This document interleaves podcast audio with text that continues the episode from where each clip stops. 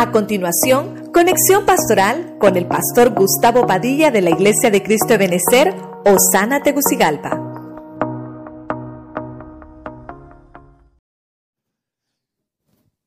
La manifestación futura de Cristo, de Cristo específicamente, hay cuatro acepciones de esa palabra. La primera es faneros. Esa palabra faneros es cuando Dios muestra la evidencia de la sombra y figura de aquello que se predicaba como escatología en el Antiguo Testamento y Cristo se manifiesta, el verdadero Mesías. Vimos dos cositas, a la creación humana y vimos que se manifestó a sus ministros. Entre ellos a Juan el Bautista, porque Juan dijo, si yo tampoco, yo no sabía, pero ahora que lo veo, ese es el Cordero de Dios que quita el pecado del mundo. Y Cristo escoge los doce apóstoles del Cordero, o sea, un faneros a sus apóstoles. Y después de resucitado, se le aparece a ellos, faneros. Número dos, el apocalipsis, apocalipsis, perdón, apocalipsis. Esa manifestación de Cristo es quitar la tapa, quitar la cubierta. Así de sencillo. Es cuando se nos revela una manifestación para revelarnos y aquí incluye los dones. Eh, aquí vimos cinco cosas, confirmación de irreprensibles.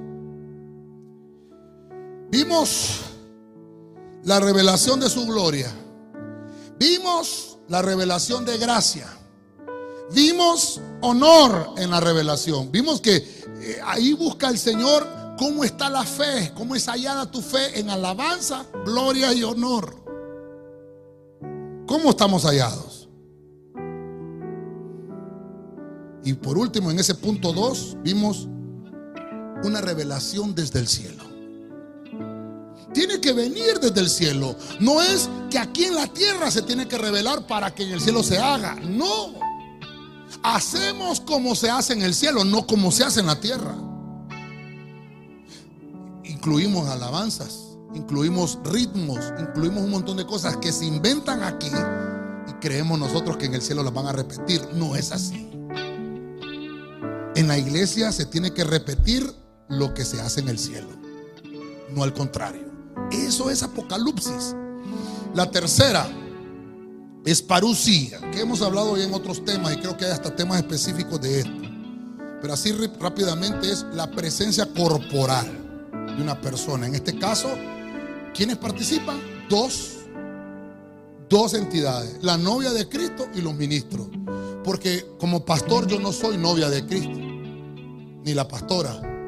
Estamos en otra dimensión entonces, pero participamos de la parucía, tanto la iglesia como cuerpo de Cristo y los ministros participamos. Pero quiere decir que, quiere decir que la iglesia es apartada para la boda, pero los ministros son vestidos de gloria como amigos del esposo. Eso es parucía. Como pastores nos toca presentar a esa iglesia vestida y ataviada con purificación, consagración. Y dos cositas interesantes. Novia, porque no se ha casado, no es esposa. Entonces tiene que comportarse como, como novia. No se ha casado todavía. Está comprometida, no es esposa todavía. Y los ministros, nuestra tarea es enseñarles una responsabilidad. Que Dios te diga, cuídamela, porque vengo pronto por ella. Una gran responsabilidad. Por eso es que no es a cualquiera que se le tiene que delegar la palabra. No es a cualquiera que se le tiene que prestar el púlpito para predicar, porque es una responsabilidad que me delegaron. Esto es tremendo. Número cuatro. Qué tema más apasionante este, hermano. La epifanía. Segunda venida de Cristo. ¿Se acuerda que lo hemos visto? Segunda venida de Cristo, epifanía. La parucía es aquel evento que comenzó y se desenlaza y se desencadenan todos los eventos. Entonces, parucía, pasan la, pasa la quinta, trompeta, la sexta trompeta, la séptima trompeta, las siete copas, los siete truenos y la epifanía. Segunda venida.